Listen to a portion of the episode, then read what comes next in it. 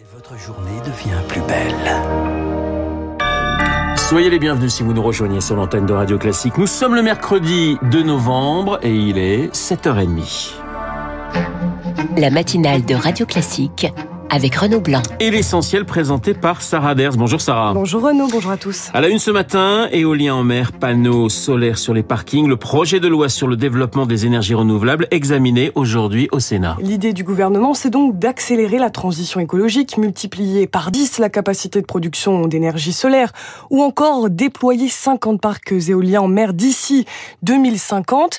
Mais le texte a largement été amendé par les républicains. Lauriane Toulmont aux antipodes hein, des ambitions du gouvernement gouvernement un droit de veto des maires contre l'installation d'éoliennes terrestres et une distance obligatoire de 40 km des côtes pour les éoliennes en mer. Voilà les deux amendements qui ont fait bondir le gouvernement. Depuis la communication est rompue avec les républicains, pourtant partenaires privilégiés de la Macronie.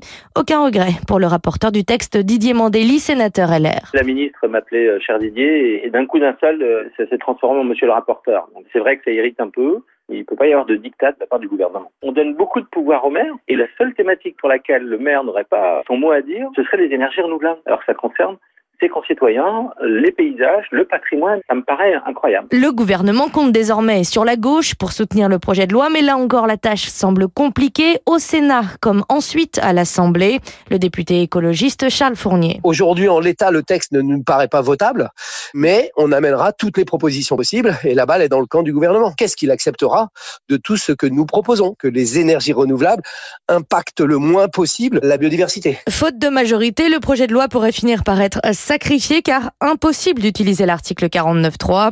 Hormis les débats sur le budget, le gouvernement n'a le droit qu'à un seul passage en force au cours d'une législature. Ce sera pour la réforme des retraites. Autre texte, le projet de loi sur le déploiement de centrales nucléaires, cette fois présenté ce matin au Conseil des ministres. Les deux premiers EPR seraient implantés près des infrastructures déjà existantes en Seine-Maritime et dans le Nord pour une première mise en service à l'horizon 2035. Sarah, après le week-end de manifestations émaillées de violence à sainte Soline, le gouvernement craint le désordre. L'exécutif campe sur sa position, la fermeté contre toute atteinte à la démocratie et à la radicalité. Des gendarmes protègent toujours ce site des Deux-Sèvres. Les anti-bassines exigent du gouvernement un moratoire sur l'ensemble des projets de réserve d'eau agricole et préviennent ils seront là à chaque coup de pelleteuse. Une journée nationale de désobéissance civile est déjà prévue dans les prochaines semaines.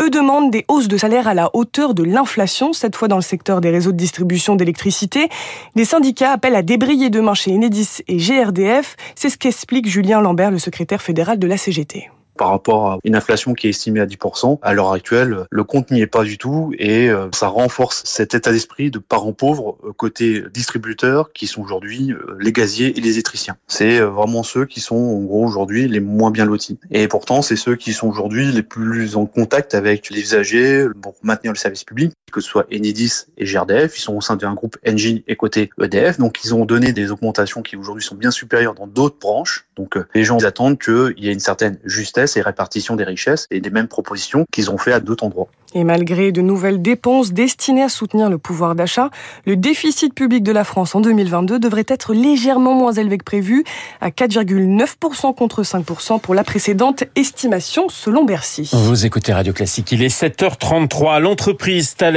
à son tour attaquée par des cybercriminels russes. Le groupe Logbit 3.0 annonce s'en prendre au groupe d'électronique français. Il s'est fait connaître en août avec la cyberattaque de l'hôpital de Corbeil-Essonne.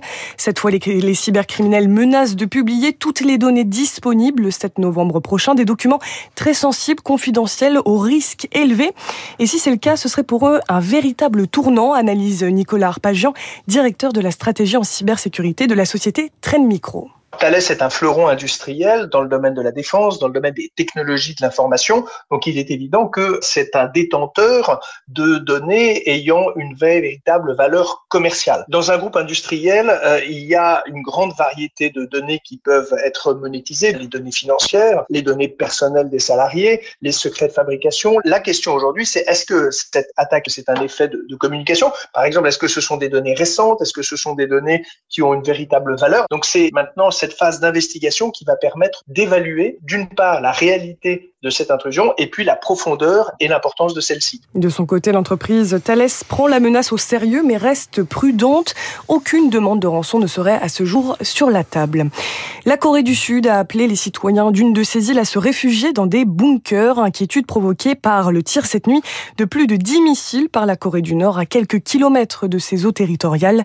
Une invasion, selon Séoul, qui a tiré euh, une invasion territoriale selon Séoul qui a tiré euh, trois missiles en représailles. Sarah, après deux jours de silence, Jair Bolsonaro ne reconnaît pas explicitement la victoire de Lula à l'élection présidentielle brésilienne. Oui, le président sortant a seulement assuré hein, respecter la Constitution et s'est refusé à féliciter euh, Lula.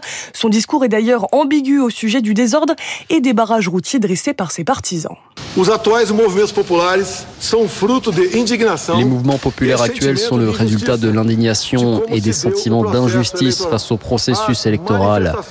Les manifestations pacifiques seront toujours les bienvenues, mais nos méthodes ne peuvent être celles des gens de gauche qui ont toujours nuit à la population. J'ai toujours été qualifié d'ennemi de la démocratie, mais contrairement à mes accusateurs, j'ai toujours respecté à la lettre la Constitution. En tant que président et citoyen, je continuerai à respecter chaque amendement de notre Constitution.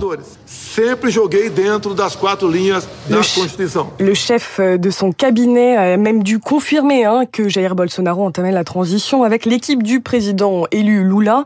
La passation de pouvoir n'aura lieu que dans deux mois, le 1er janvier. En Israël, Benjamin Netanyahou, proche de la victoire aux élections législatives, son parti, le Likoud, arrive en tête. J'ai de l'expérience, j'ai fait quelques élections. Nous devons attendre les résultats définitifs. Mais notre chemin, celui du Likoud, a prouvé qu'il était le bon. Nous sommes près d'une grande victoire. Des résultats euh, définitifs qui seront connus dans quelques jours. Au Danemark, c'est la coalition de gauche qui s'impose après une longue nuit électorale. La première ministre social-démocrate, Mette Frederiksen, a remporté une majorité d'un seul siège aux législatives. Et puis sera l'hommage de la France à Pierre Soulages. Le président français Emmanuel Macron présidera la cérémonie qui doit débuter à 15h. Euh, une cérémonie pour ce grand peintre dont le nom est associé à une couleur, le noir. Pierre Soulages qui est décédé la semaine dernière à l'âge de 102 ans. Elles sont les reines de la Toussaint, les chrysanthèmes, ces fleurs très résistantes, ont cette année encore beaucoup de succès pour notamment fleurir les tombes des, cimetières, des ventes hein, plutôt bonnes malgré un contexte économique morose et des augmentations de prix pour les clients. Un reportage dans le Gard d'Estelle Henry. Hausse des prix ou pas, hors de question pour Brigitte de manquer à la tradition cette année, malgré 2 euros d'augmentation de prix. Je pense qu'on peut faire l'effort pour nos disparus, on peut faire cet effort-là au moins une fois par an, même si les prix ont augmenté, d'offrir des fleurs et de, et de fleurir ces tombes. Voilà. Comme Brigitte, ils sont plus nombreux que d'habitude à être venus acheter des fleurs pour la Toussaint, comme l'a constaté Odile, productrice de plantes, dont les coûts de production ont explosé. Alors le temps était avec nous, et les clients sont venus, donc euh, on est assez satisfait. De bonnes ventes bienvenues, mais qui ne suffisent pas à rassurer les professionnels pour les semaines et mois à venir, comme Frédéric Perrier, fleuriste anime. On se fait beaucoup de soucis pour l'hiver parce que nous, on est sur euh, des produits sous serre chauffés au gaz principalement. Et euh, là, on va vraiment rentrer dans le vif du sujet euh, sur les mois de novembre, décembre, janvier, février, même mars. Nos fournisseurs nous préviennent en disant attention, on va moins chauffer les serres, il y aura moins de production. Donc si on veut des, produits de qualité, il va falloir payer plus cher. Voilà. Donc oui, on se fait du souci, oui, très clairement. Hein. Le fleuriste qui espère que les clients seront au rendez-vous pour les fêtes de Noël, autre moment fort de l'année pour les professionnels. Mais avant cela, l'été en automne, c'est fini, mais les températures du mois d'octobre ont battu tous les records selon Météo France. La température moyenne a été supérieure de 3,5 degrés à la normale et les précipitations affichent un déficit de 37%.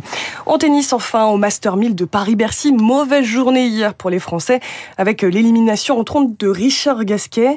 Corentin Moutet est le seul qualifié pour le second tour du tournoi de tennis. Merci Sarah, Sarah Ders pour le journal de 7h30. Il est pratiquement 7h39 sur l'antenne de Radio Classique. Dans un instant, les spécialistes au programme des virus, de l'espionnage, des laboratoires et des masques que l'on recherche désespérément. On en parle dans une bande dessinée avec un journaliste que vous connaissez très bien tout de suite.